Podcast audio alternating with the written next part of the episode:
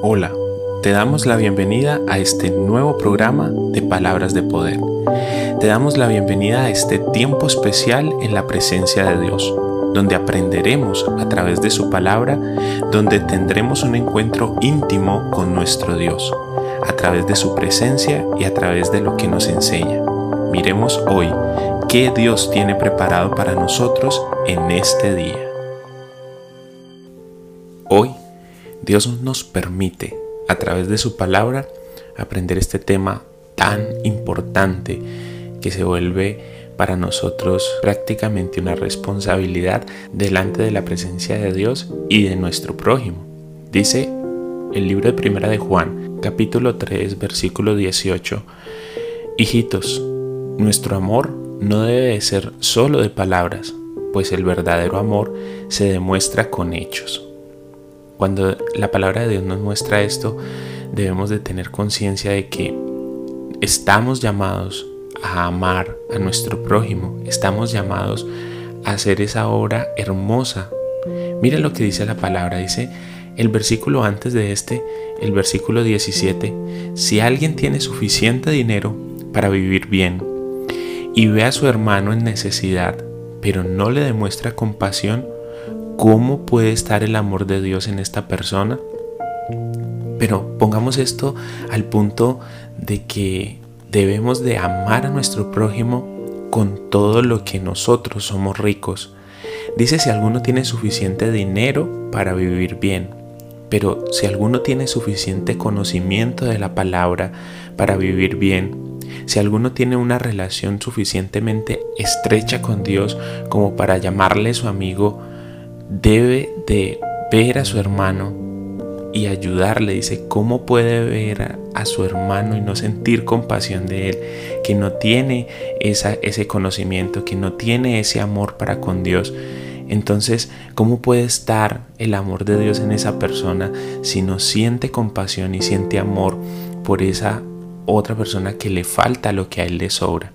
La palabra de Dios nos está diciendo, porque es que no solamente se trata de, decir que amamos, porque decir que amamos es fácil, podemos decir que amamos, pero demostrar que amamos, ese es el detalle y eso es lo que estamos llamados por Dios. Incluso dice la palabra de Dios en el libro de Romanos, el capítulo 12, el versículo 9, dice, no finjan amor a los demás, amémoslos de verdad, aborrezcamos lo malo, aferrémonos de lo bueno, Amémonos unos a otros con un afecto genuino y deleítense al honrarse mutuamente. Versículos 9 y 10 del capítulo 12 del libro de los Romanos. También nos está diciendo la palabra. Mira que le preguntan a Jesús en algún momento y le dicen, Maestro, ¿cuál es el mandamiento más importante de todos? Quería entenderlo en la trampa Jesús, pero Jesús les dice, el primer mandamiento y el más importante es el que dice así, ama a tu Dios con todo lo que piensas y con todo lo que eres. Y el segundo mandamiento en importancia es parecido a este y dice, cada uno debe amar a su prójimo como se ama a sí mismo.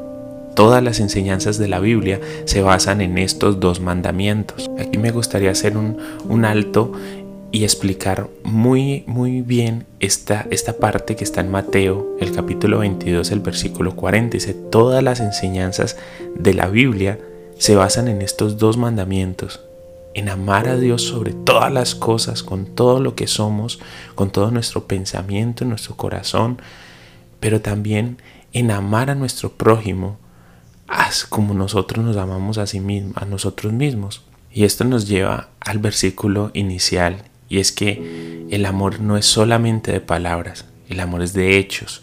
Tenemos que hacer por nuestros hermanos, por nuestro prójimo, por las personas incluso que no conocemos esos beneficios que Dios ya nos ha dado a nosotros. ¿Qué es hacerlo? Es predicarle la palabra de Dios, predicarles ese conocimiento que tenemos de Dios. Así de esa forma podemos amarles, pero también viendo su necesidad, viendo la necesidad que tienen en su alma de ser libres, en la necesidad que tienen en su alma de ser restaurados. y tenemos esa palabra en nuestro corazón para que ellos puedan ser libres, para que ellos puedan ser restaurados. También hace parte de amarlos el ayudarles a que su vida sea restaurada. Maestro, le decían, ¿cuál es el mandamiento más importante de todos? Pues es el amor. Y ese es el mandamiento que hoy te está dando el Señor. Ama, ama a tu prójimo, ama a tus, a tus personas cercanas, pero también ama a las personas que te hacen daño. Ama a las personas que te hirieron, ama a las personas que hicieron que en tu vida hubiese dificultad o problemas. Ama a todos, no importa lo bueno o lo malo que hayan sido contigo. Estamos llamados a amar. Si amar al prójimo fuera amar a nuestra familia, a nuestros hijos, a nuestra mamá, a las personas cercanas, a nuestros amigos, pues no habría nada difícil en eso. Pero Dios nos está llamando es a amar a todos los que están a nuestro alrededor, aún esas personas que nos han hecho daño, aún esas personas que han sido eh, eh, malas con nosotros. Esas personas también merecen de nuestro amor y el amor se refleja para con ellos cuando pensamos en ellos y no tenemos rencor, ni odio, ni ira, ni contienda en contra de ellos. Es un amor genuino, un amor que a pesar de que nos hayan hecho daño, que a pesar de que hayamos tenido tanta dificultad por culpa de alguien, esa persona merece nuestro amor, merece que aún le hablemos de la palabra de Dios, merece que aún le mostremos ese amor que Dios ha puesto en nuestros corazones a través de ayudarle, a través de bendecirlo de cualquier forma que lo necesite. Estamos llamados a amar y no solamente a las personas que tenemos cerca y a nuestra familia, que es fácil, sino amar a nuestros enemigos, que es un poco complejo, sí, que es difícil, sí, pero no estamos amándolos con nuestro propio amor, los estamos amando con el amor que Dios ha puesto en nuestros corazones. Oremos. Señor, en este momento entramos en tu presencia porque necesitamos llevar a cabo este amor en nuestra vida, porque necesitamos que este amor se perfeccione en nosotros, porque sabemos que nosotros solos no podemos llegar al nivel, a la capacidad de amar como tú dices que debemos de amar. Por eso te necesitamos, Señor. Por eso necesitamos de tu presencia.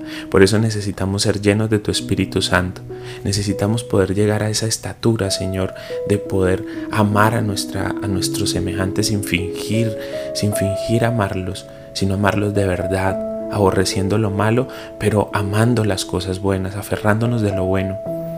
Debemos amarnos los unos a los otros con un amor genuino, dice tu palabra, y tenemos que llegar a ese nivel, pero solamente podemos hacerlo con tu ayuda, Dios. Tú nos estás diciendo que no debemos solo amar de palabras, sino también de hechos. Ayúdanos a caminar en esas buenas obras, las cuales ya tienes preparadas para cada uno de nosotros desde antes de la fundación del mundo, Señor. Ayúdanos a caminar en esas cosas buenas que ya tienes preparadas para que nosotros caminemos, para que nosotros mismos podamos ayudar a otros, podamos sentir el dolor de otros, podamos sentir la necesidad de otros como nuestra. Dice tu palabra que no debemos de mirar nosotros solo lo de nosotros mismos, sino también las dificultades de los demás. Porque así como nosotros pasamos momentos difíciles, así como nosotros pasamos momentos de, de dolor, de tristeza, también otras personas lo están pasando. Y si yo puedo, con mi experiencia, con el amor que has colocado en mi corazón, dar un aliento a esas personas, debo de hacerlo, es mi responsabilidad. Señor, pon esa responsabilidad en nuestros corazones, porque es una responsabilidad que viene directamente de ti, de tu corazón. Ayúdanos a entender esta verdad que traspasa nuestra vida, que traspasa nuestra mente, que traspasa nuestra capacidad de entender, pero ayúdanos a entenderlo, ayúdanos a entender que debemos amar aún a las personas que no son tan buenas con nosotros o que son malas con nosotros. Ayúdanos a entender que esto no se trata de que me han hecho algo o que no me han hecho algo o de que merecen o no merecen el amor, porque tú y yo no merecíamos este amor pero el Señor nos ha amado con amor eterno. Y asimismo, Señor, enséñanos a amar a los que están a nuestro alrededor, aunque no lo merezcan. Ayúdanos a amarlos, Dios. Te lo pedimos en el nombre poderoso de Jesús. Amén y amén.